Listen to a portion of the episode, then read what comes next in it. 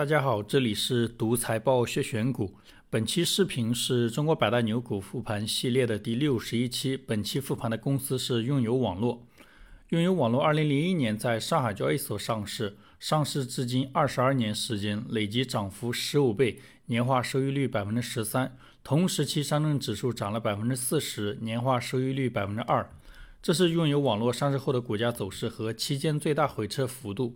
这家公司股价最大回撤发生在二零一五年股灾之后，当时公司股价从最高点最多跌了百分之七十九。用友网络目前是国内领先的企业软件服务商。今天我们来了解一下这家公司。本期视频由四部分组成，第一部分是用友网络的业务和发展过程介绍。第二部分是用友网络历年股价涨跌幅和财务数据复盘。第三部分是用友网络的投资机会复盘。用友网络的生意是为社会上的企业提供软件服务。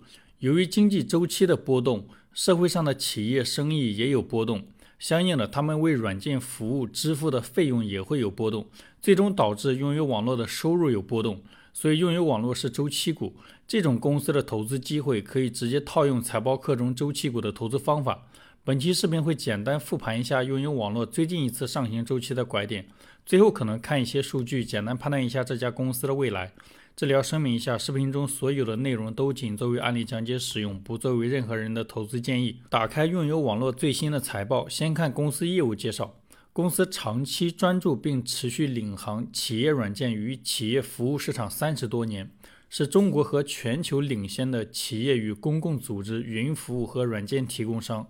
公司融合移动互联网、云计算、大数据、人工智能、物联网、区块链等新一代信息技术，为企业和公共组织提供财务、人力协同、营销、采购等服务，使客户的商业创新变得简单、便捷、大众化、社会化。拥有网络的核心产品是 ERP 软件，ERP 中文叫企业资源计划。这个东西最早出现在美国。上个世纪，美国为了更高效地满世界屠杀掠夺资源，创建了很多庞杂的武器项目，像研制原子弹的曼哈顿计划，涉及到几十亿美金、十万多名工人、几千位科学家。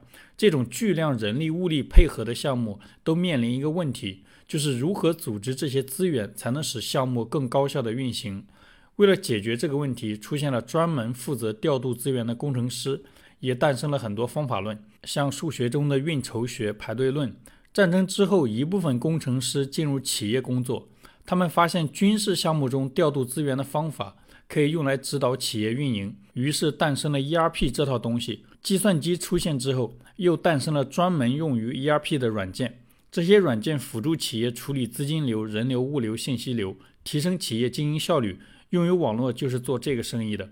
这是运营网络的行业地位信息。根据某个机构的信息，公司是全球 ERP 前十厂商中的唯一亚太企业，也是唯一入选全球 ERP 市场指南综合人力资源服务市场指南的中国厂商。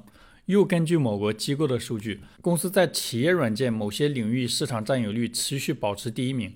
这是公司业务所在的行业信息。这里只提了未来行业规模，二零二五年国内数字经济规模将超过六十万亿，没有给出行业复合增速。这是公司不同业务的收入数据，公司总收入同比增长百分之五，整体毛利率百分之六十，毛利率同比微增。这是公司的成本信息，公司按产品披露成本，没有参考意义。这是用于网络管理层的薪酬和持股数据，公司核心管理层税前薪酬在一百万到三百万之间。绝大多数管理层都持有公司股份，这是拥有网络的股东信息。公司第一大股东、第二大股东是发起股东，第三大股东是北向资金，其他股东是一些投资机构和个人。下面简单介绍一下拥有网络的发展过程。前面介绍了国外 ERP 软件诞生之初是为了解决庞杂项目的现金流、人流、物流问题。国内 ERP 企业起步阶段解决的问题比较简单，他们都是靠解决现金流问题起家。上个世纪八十年代，国内企业用手工记账的方式处理财务信息，财务人员依靠算盘处理票据，效率低，也非常容易出错。出错后，在一堆票据中找出问题，非常耗时耗力。为了让财务人员从繁杂的手工记账中解脱出来，一九七六年，财政部开始在机关单位推动会计电算化，并开设了一个财务电算化硕士班。第一期硕士班有两个学生，后来在财务软件领域创业。他们分别创立了金蝶软件、安逸软件。其中金蝶目前是国内份额第三的 ERP 企业。安逸软件2003年被用友网络并购，安逸创始人进入用友担任副总裁。用友网络创立于1988年，创始人王文京1964年出生，被称为少年神童。19岁就从江西财经大学毕业，毕业后分配到国务院机关事务管理局，负责过国家机关单位的会计电算化实施工作。工作期间，王文京跟同事在单位内部开发过一套毛坯版的财务软件，软件能够实现自动统计员工工资、办公费、出差费等信息。一九八八年，国务院批准在北京成立中关村科技园，同时还颁布了多条政策，鼓励技术人员创业，比如公务员下海创业可以保留身份。王文京跟同事觉得这是一个机会，于是辞去公职，在中关村注册了用友软件。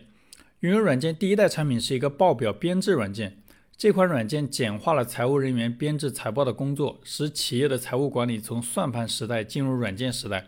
大幅提升了财务人员工作效率，被会计人员誉为中国第一表。拥有软件成立第二年，财政部颁布了国内第一个会计电算化管理办法，鼓励政府部门和国企实施财务电算化。这个过程中，大量会计人员参与会计电算化资格考试。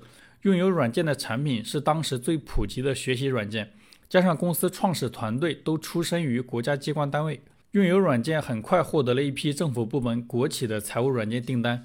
一九九七年的时候，拥有软件收入过亿。上个世纪九十年代，部分跨国公司和港澳台公司将生产制造转移到大陆珠三角地区，同时也把外企的 ERP 软件引入到大陆。王文京有次在珠三角出差，合作伙伴反映当地财务软件逐渐被外资的 ERP 软件取代，这让他开始担心公司的未来。回到北京后，王文京推动公司产品从财务软件向 ERP 软件转型。前面介绍过，ERP 软件除了管理现金流，还要管理人流、物流、信息流，比财务软件复杂很多。用友软件花了三年时间，近亿研发资金，才推出公司第一款 ERP 产品。这期间，由于研发 ERP 产品耗时长、资金消耗大，公司合伙人和核心技术团队对公司经营思路有不同看法，陆续把股份卖给了王文京，离开用友。二零零一年，用友软件收入超过三个亿，同时公司在上海交易所上市。上市一年后，用友软件超过一众国际厂商，成为国内最大的管理软件提供商。以上是用友网络的业务和发展过程简介。下面开始用友网络的股价波动和财务数据复盘。这张图是用于网络的超额收益信息。拥有网络上市至今，只有一半的年份跑赢指数。这张是用于网络的资产结构图，金额最大的资产是现金类资产五十亿，其次是固定资产四十四亿，商誉加无形资产三十二亿。用于网络上市后，利用股市的融资能力，不断并购同行企业，提升公司市场份额的同时，商誉规模也持续增长。长期股权投资二十六亿，主要是公司参股了一些金融企业和科技企业。这张是用于网络的负债和股东权益结构图。公司最大的负债是有息负债三十二亿，有息负债规模小于前面的现金类资产，公司现金充足。合同负债二十一亿，近几个季度合同负债规模变化幅度很小，说明下游客户需求变化不大。这张是用于网络的营运资产、营运负债和营运净资产的变动。公司营运净资产一直小于零，说明公司在产业链上有一定议价能力。这张是用于网络的收入变化，公司上市后营业收入一直在增长。单从营业收入变化看不出公司生意的周期性。这张是用于网络的净利润变化，公司净利润波动比较大，在下行周期净利润多次出现过腰斩的情况。近两年公司净利润趋势处于下行周期。这是用于网络每年税前利润构成，公司税前利润比较杂，其中投资收益主要是出售子公司产生的，信用减值及资产减值损失主要是应收账款坏账及商誉减值损失。营业外收支主要是政府补贴。这张是用于网络的毛利、净利润和各项费用占收入的比例变化。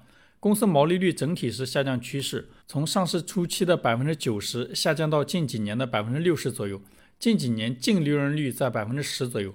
这个净利润率在同等市值的软件公司中属于比较低的水平。这可能跟公司的产品有关。不同行业、不同公司对管理软件的需求很难完全相同。导致公司产品复用率低，人力成本高，生意的边际成本无法降低。下面是现金流量表，公司金额比较大的现金流，主要是主营业务收到的现金、生意扩张支出的现金、股权融资和有息负债筹集的现金、分红分掉的现金。公司主营业务收到的现金整体趋势跟净利润趋势一致，近几年不断回落。生意扩张支出的现金比较稳定，且生意扩张支出小于主营业务获取到的现金。公司偶尔通过股权融资和有息负债筹集资金。近几年公司有息负债规模持续增长。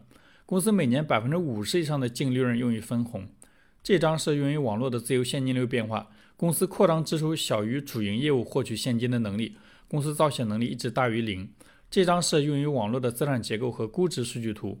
公司资产质量波动比较大。最近一个周期，公司净资产收益率均值在百分之十左右，属于还算优秀的水平。公司估值波动符合周期股的特征：资产质量高的时候估值低，资产质量低的时候估值高。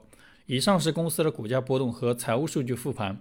下面看一下用于网络的历史投资机会复盘。之前复盘分众传媒的时候展示过这张图。从利润表的角度看，一家企业的费用被分为销售费用、管理费用、财务费用。一家企业的费用往往是另一家企业的收入，所以这三种费用对应三种企业的收入。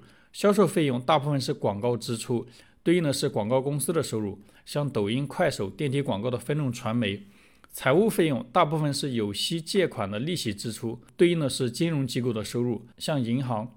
管理费用除了包括向职工支付的薪酬，剩下的大部分用于采购管理软件，这一部分会成为管理软件企业的收入，比如用友网络。